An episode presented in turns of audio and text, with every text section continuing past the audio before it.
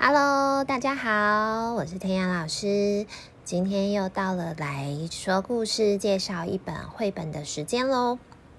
我今天呢，想要来介绍的是一个存真实存在在历史上面的一个小女孩，她的名字叫 Annie Frank。那我们中文叫安妮·法兰克，她是犹太人。那因为我不知道，就是听故事的你们的背景是不是可能已经有学过一些关于相关的历史，所以呢，在故事的开始之前呢，我可能会让你们就是知道一下这个故事呢曾经发生的背景。如果你最近也因为疫情的关系开始会觉得有一点恐慌，然后会没有办法出门，或者是被限制，觉得很不舒服。那我想你在读这本故事的时候，应该会跟 Annie 在某一个程度上面可以感受一下她的心情，因为呢，她曾经是因为犹太人的身份，那跟他的家人躲藏了将近两年的时间，就是没有办法出门，只能。住在小小的阁楼里面，然后食物啊，还有就是住的地方都非常非常的狭小。但他们并不是要为了躲避病毒，而是他们是要为了躲避德国纳粹当时的追捕。德国纳粹呢，是在第二次世界大战的时候我们说的军队，所以它有一个名字叫做纳粹。那当时世界上曾经发生过两次的世界大战，第一次世界大战跟第二次世界大战。那以后你长大的过程之中，你可能会开始学到哦，当时为什么会发生世界大战的原因。那当时在这个故事的发生的时候，就是介临于第二次世界大战。第一次世界大战的时候呢，德国他们就是战败了，所以他们必须要赔偿非常非常多的钱。后来呢，德国的人民就过得没有很好，就很多人没有办法有工作，那甚至呢，也他他们就开始就是生活，就是因为要付一很大的一些赔款嘛，然后人民过得不好的时候，心里开始就会很很不舒服。那当时出现了一个他们的领导人，叫做希特勒。希特勒呢，他的主张就是他觉得是犹太人。犹太人呢，抢走了德国人的工作，所以呢，呃，这些会造成这些问题都是犹太人害的。犹太人在历史上呢，他们是非常非常有生意头脑，而且很会经商的民族。而且世界上非常多很很有名跟聪明的人，其实都是犹太人。我想有一个人你应该听过哦，他叫做爱因斯坦，他就是犹太人。所以当时的犹太人呢，就因为在这个情况之下啊，呃，你会觉得很荒谬的，就是他们开始就是因为希特勒的关系，然后他们就开始被，就是首先先开始受限制啊，然后被追捕这样子。那这个故事呢，就是有这个安妮这个小女孩，那她写下来的一本日记，我们后来知道说，当时曾经发生过了什么事情。一刚开始的时候呢，在第二次世界大战的时候，一刚开始其实他们还没有开始追捕犹太人，可是呢，嗯，他们会开始，呃，像安妮她就会说啊，他们有时候开始已经被限制，可能他们不能去上学，呃，后面就是开始不能去上学，然后之前可能有一些游乐场所啊。都已经不能去了，因为呢，越来越多的人都支持希特勒，越来越多的德国人支持希特勒这样子的想法，开始会对犹太人产生敌意。那刚开始在就算去上学，他们开始会注意到，哎，谁是犹太人？学校的小朋友开始就会欺负他们，然后他们开始就要坐在比如说教室的后面，就是开始被排挤。那这个是小朋友的世界哦。可是，如果当时的犹太人的大人会是什么世界？就是如果你是做生意的，你可能莫名其妙，你的窗户就会被砸破，因为他看你不开心，然后开始有很多人仇视的眼光，就是这一切非常非常的奇奇怪，对不对？我跟我的学生啊，其实在，嗯，我跟有一个我的学生，他现在已经是高中一年级的大姐姐了。可是当年呢，我跟他在一起，就是认识安妮的这个故事的时候呢，他才小学四年级。那我们当时就有会去讨论到，哦，为什么犹太人当时会被欺负，然后还有发生的事情。我遇到很多的大人可能会去想说，哎，战争好残酷哦，我们是不是不要让孩子知道，或者是等他们年龄再大一点才知道呢？可是我自己的想法是因为。你看，最近如果你有在关心时事新闻的话，你会知道有两个国家目前呢正在做很激烈的战争，就是俄罗斯跟乌克兰。那其实乌克兰目前遭受到的状况呢，你大概就可以想象，它是呃被炸弹炸啊，很多人民的死亡啊，甚至很多孩子的逃亡。这就是发生在现实，我们正在讲话的这个当下，它仍然持续存在，而且这个战争目前已经超过一个月了，有非常非常多的人死掉。那为什么会发生战争？我是有时候会觉得，如果我们去了解曾经历史上发生过的事情，是不是我们就可以多知道，而不会重。重新再一次的进入到这个循环呢？所以回来安妮的故事，安妮当时呢，他们家其实原本的家境是很不错的。长大，如果你有兴趣，你可以去阅读安妮的日记的小说，它有被翻成就是就是中文，它也有原文版。那我跟我的学生读的时候呢，一刚开始这个日记都非常非常的幸福，就是他生日的时候得到了这本日记，然后他甚至他那一次的生日过了好，因为很多好朋友就帮他过了好几次，而且他还得到了很多礼物，所以你可以知道，其实安妮她是一个非常非常幸福长大的小孩，然后她的文学很好。那可是因为随着战争开始演变，越来越多人仇视犹太人，安妮的爸爸就很担心，所以他们就先逃走，逃到了阿姆斯特丹。所以安妮跟她的姐姐还有她的妈妈，他们后来就在阿姆斯特丹度过了一段时间。可是呢，当当时的第二次世界大战的那个德国的军队啊，就是希特勒，其实非常的会打仗。很多是当时的欧洲国家呢，其实是欢迎希特勒的。有一部分不是所有哦，但是有一部分，因为他觉得希特勒很厉害，很会打仗，而且他可以为我们的生活带来不一样的结果。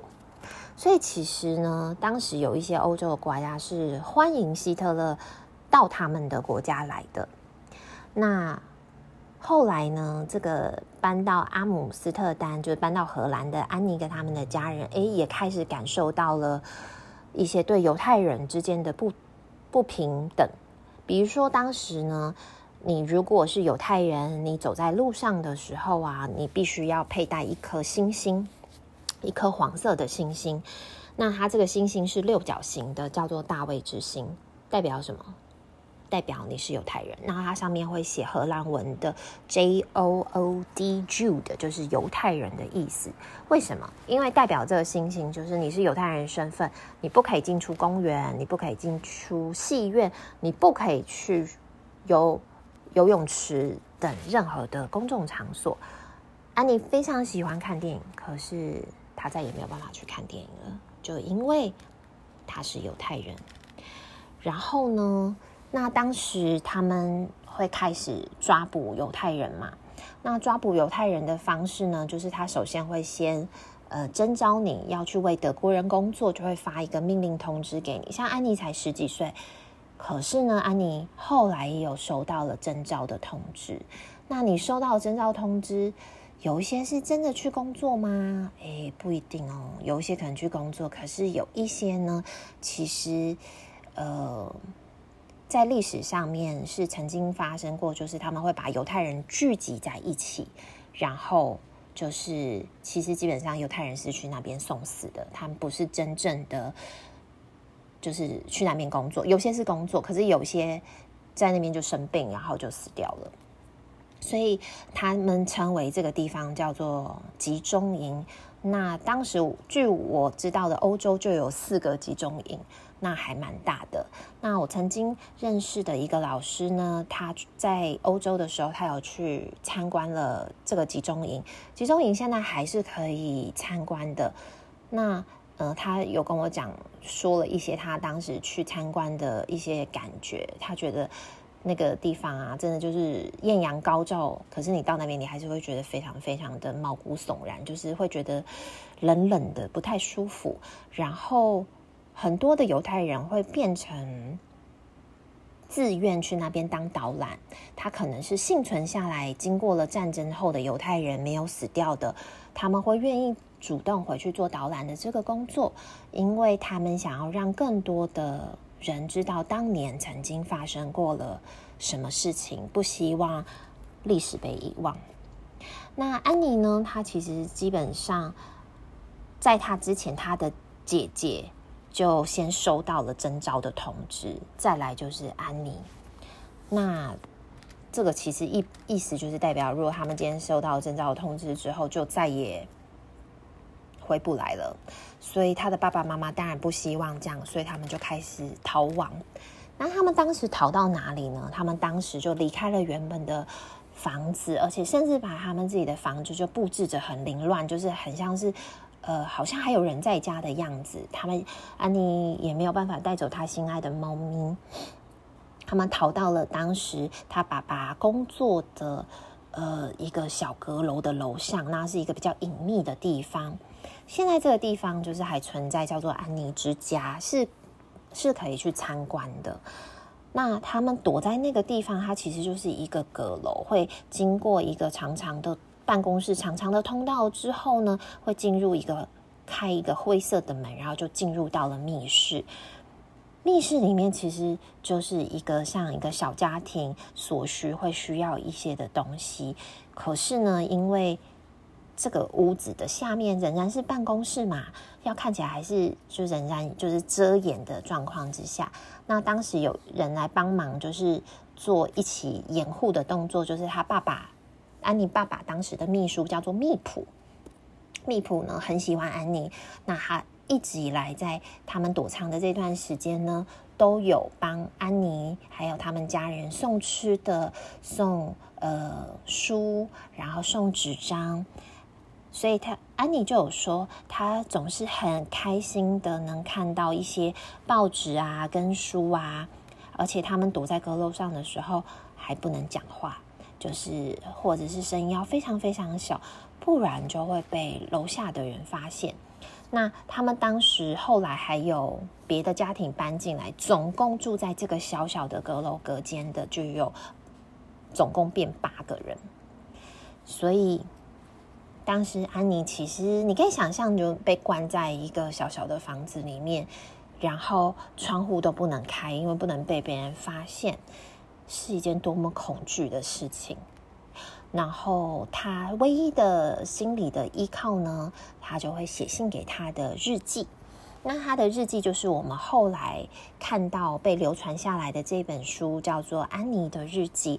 他在这里面写了很多很多，就是关于他的烦恼，然后他的害怕，还有当时发生的事情。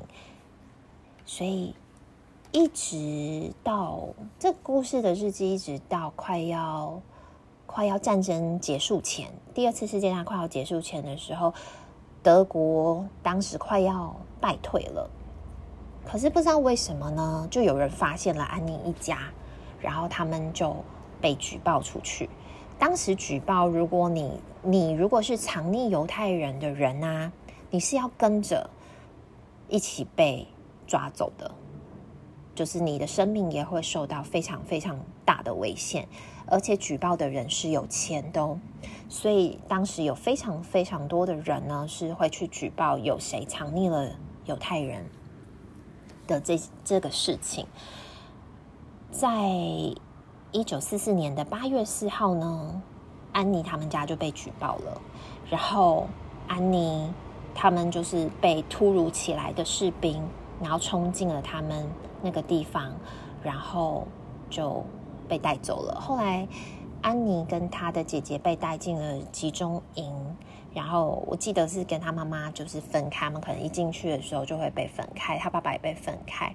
那在最后的战争结束之后，唯一存活下来的只有安妮的爸爸。那安妮跟她姐姐好像是因为染了病，然后生病死在了集中营里面，很悲伤吼，我也觉得很悲伤。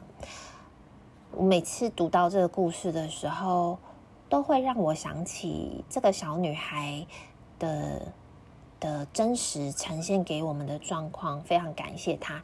还有就是战争的可怕性。密普呢，安妮爸爸的秘书就把这个。安妮的日记好好的收藏了好，他也没有看。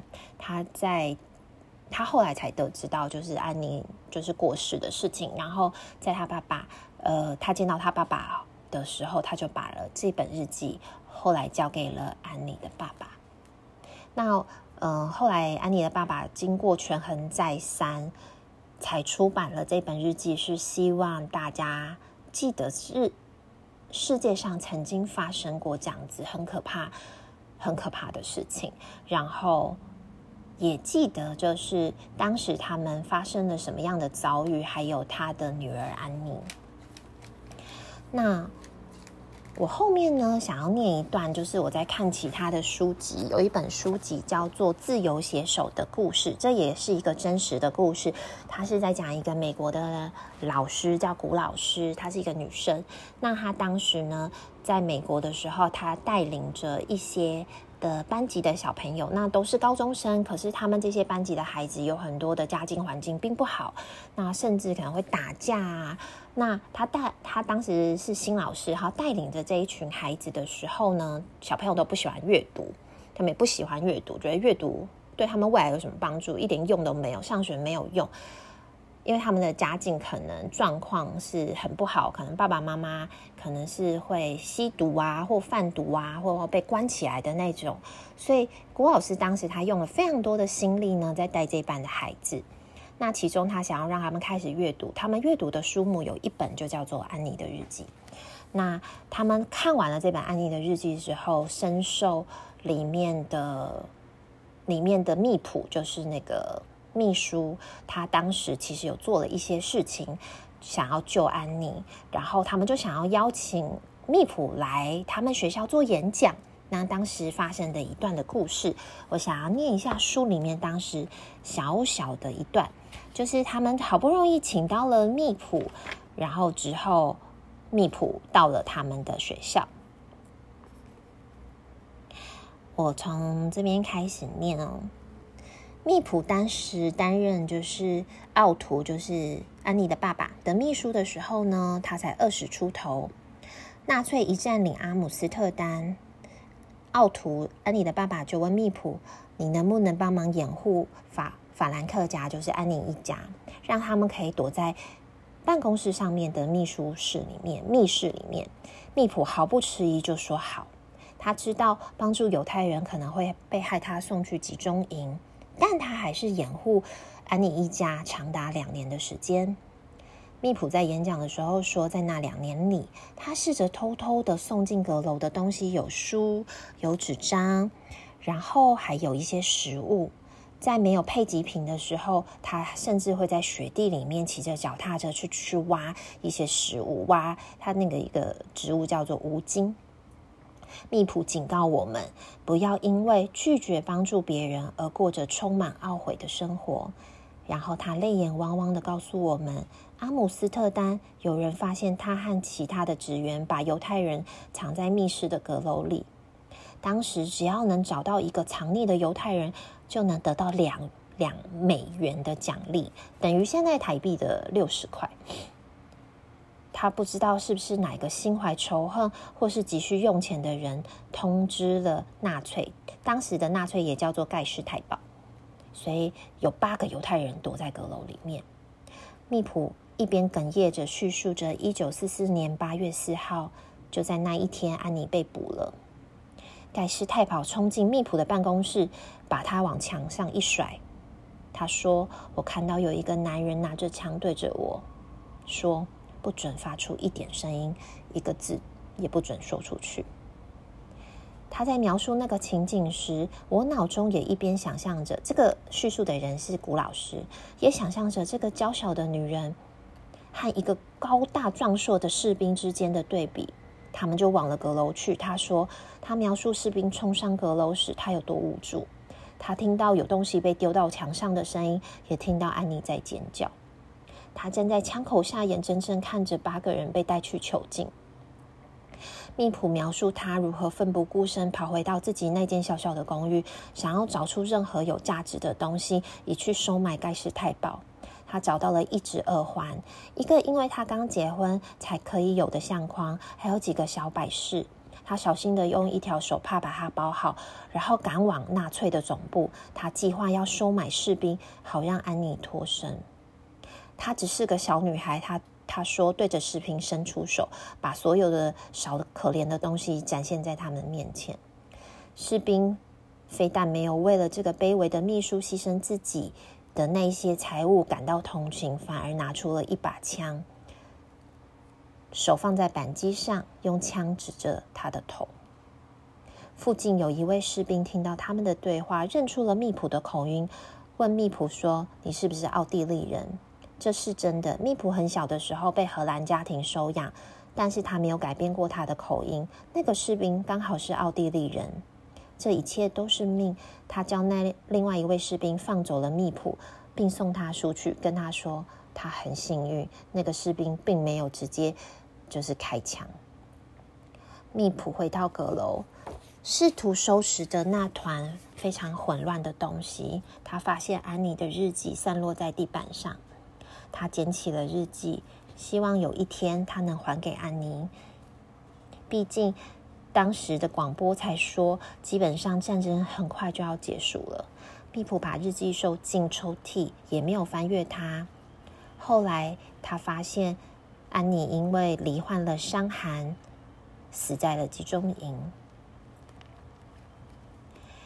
密土承诺他会让，就是他。会跟他的安妮的爸爸，就是阁楼上面八位唯一的幸存者，他会让安妮的精神有存。他承诺了他自己已经将近了六十年。他说：“我没有一天不会想起八月四号和安妮。”他跟我们说：“请我们跟随着安妮的脚步，做一些崇高的事情。”当不公不义的事情发生，你们必须拿出行动。我们不应该等人来带领我们改善这个世界，我们应该当下就在我们的家和学校做出一些改变，这样安妮的死才不会没有意义。我察觉到我们所有人都有一些不一样的地方了。这时候，达里尔斯就是古老师的一个学生，一个男生，他站了起来。他看起来好脆弱，似乎正在控制自己不要泪眼溃堤。密普描述安妮被捕的情景，令他十分的激动。他说：“我以前心里从来都没有过英雄，但你现在是我的英雄。”他对密普说：“不。”密普回答他，坚决的说：“我不是英雄。”他小小的拳头敲在讲台上。我只是做了我必须做的事，因为那才是对的事。这一段真的是让我觉得很感动。我自己念这个故事，就是念这一段的时候，我都觉得非常非常的，就是真的是深受他感动。其实安妮她已经离开了这么久，可是她因为她的日记，还有她的故事，还有当时帮助安妮，还有当时帮助。犹太人的那一些人，他们后来很多的事迹都有被发现。其实当时甚至有一些德国人私下是有帮助帮助一些犹太人藏匿，或者是帮助一些犹太的孩子逃跑的。这些后来都有被记录下来。就是就是世界上除了黑暗之外，也有光明的那一面的存在。我跟我的学生，就是这个高一的姐姐啊，我们在读这安妮的故事的时候，她就跟我说：“老师好，为什么我们要读这么，就是这么悲伤的故事呢？”当时这个姐姐就问我，我想了一下，然后呢，我后来当下没有回她，在下一次上课的时候。我回他了，我去跟了另外一个老师，就是有去参观过集中营的那个老师，我们就讨论到聊到这件事情，他就给我看了一张照片，这是他当时去集中营的时候，在集中营外面的有一个墙上刻下来一些的字，那写的不是英文，但他的意思就是说，上面写着只有历史，嗯、呃，只有当事情就是被遗忘。就是历史就将会重演，意思就是，如果只要一旦没有人记住了这些事情，就有可能一再的会被发生。所以，即使这个故事很沉重，我还是很，我还是心里面有一个有一个小小的感觉，想要分享给大家，并且请老师或者是家长也可以跟孩子讨论一下。我这个是一个很。不容易的事情，但我觉得就是因为我们足够勇敢、足够善良，去面对这些。也许在未来遇到一些很困难的事的时候，我们也会想起来，世界上还是有光明的那一面，然后我们也可以做出一些非常非常良善的选择。今天这个故事呢，真的是有一点小小的、小小的感伤，可是。我一直以来都非常关心，就是这一类的书籍跟消息，因为我一直在很残酷的事情里面，一直看到人性在很痛苦的时候，但是仍然拥有的光辉与善良，就是真的是人间天使。我觉得密普其实他就是一个人间天使，可是他说他自己不是英雄，可是他却做了其实很不容易的事情，但他觉得那只是他。